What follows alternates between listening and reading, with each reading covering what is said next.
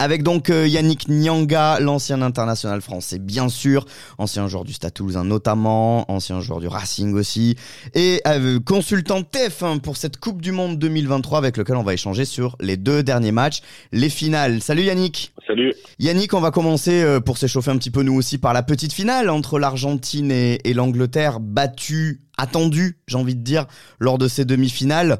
Euh, comment est-ce que tu vois ce, ce match-là? On dit souvent que la demi-finale, c'est pas forcément le match le plus simple hein, pour aller chercher de la motivation. Ah, la petite finale, pas la demi-finale. La petite finale, euh, c'est pas le, c'est pas le, c'est pas le, le, plus simple, sauf quand on est euh, anglais.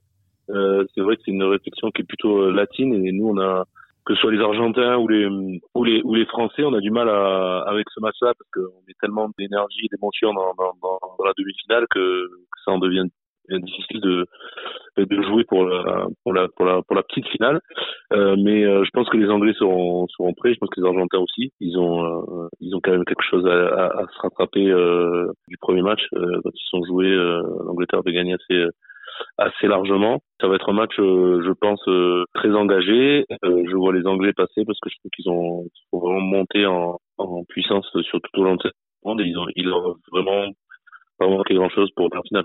Tu vois l'Angleterre passer, mais est-ce que tu vois pour autant, tu l'as dit engagé, mais est-ce que tu vois du spectacle? Parce que c'est un peu de ça dont on a manqué aussi en, en demi-finale. Ben, c'est les conditions surtout qui ont, qui, ont, qui, ont, provoqué ça. Après, c'est très difficile de jouer au, un, un rugby entraînant sous la pluie.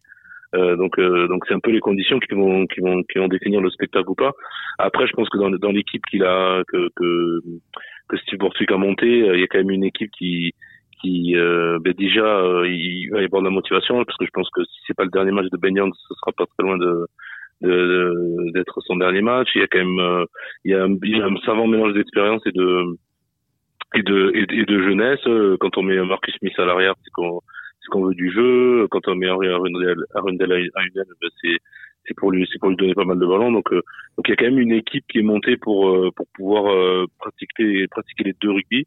Il s'est pas séparé de de Freddy Stewart. il a juste déplacé à l'aile. Donc ça veut dire qu'il doit y avoir à un moment donné de ben, des, des beaucoup de jeux au pied avec des ballons à aller chercher en l'air. Ben, il sera capable de le faire. Mais il a gardé il, il a mis de la de la un peu de folie avec euh, Marcus Smith à l'arrière. Donc euh, non, je pense qu'on peut. Les conditions vont, vont vraiment donner le, le, là. Les équipes de en face, il y aura une équipe euh, argentine de, de, de Michael Checa qui sont qui, qui est toujours euh, basée sur le sur sur le, jeu offensif. Donc donc si les conditions le permettent, on va avoir un beau match. Et si s'il y a beaucoup de, de, de pluie devant, ben, ben il y aura beaucoup de jeux.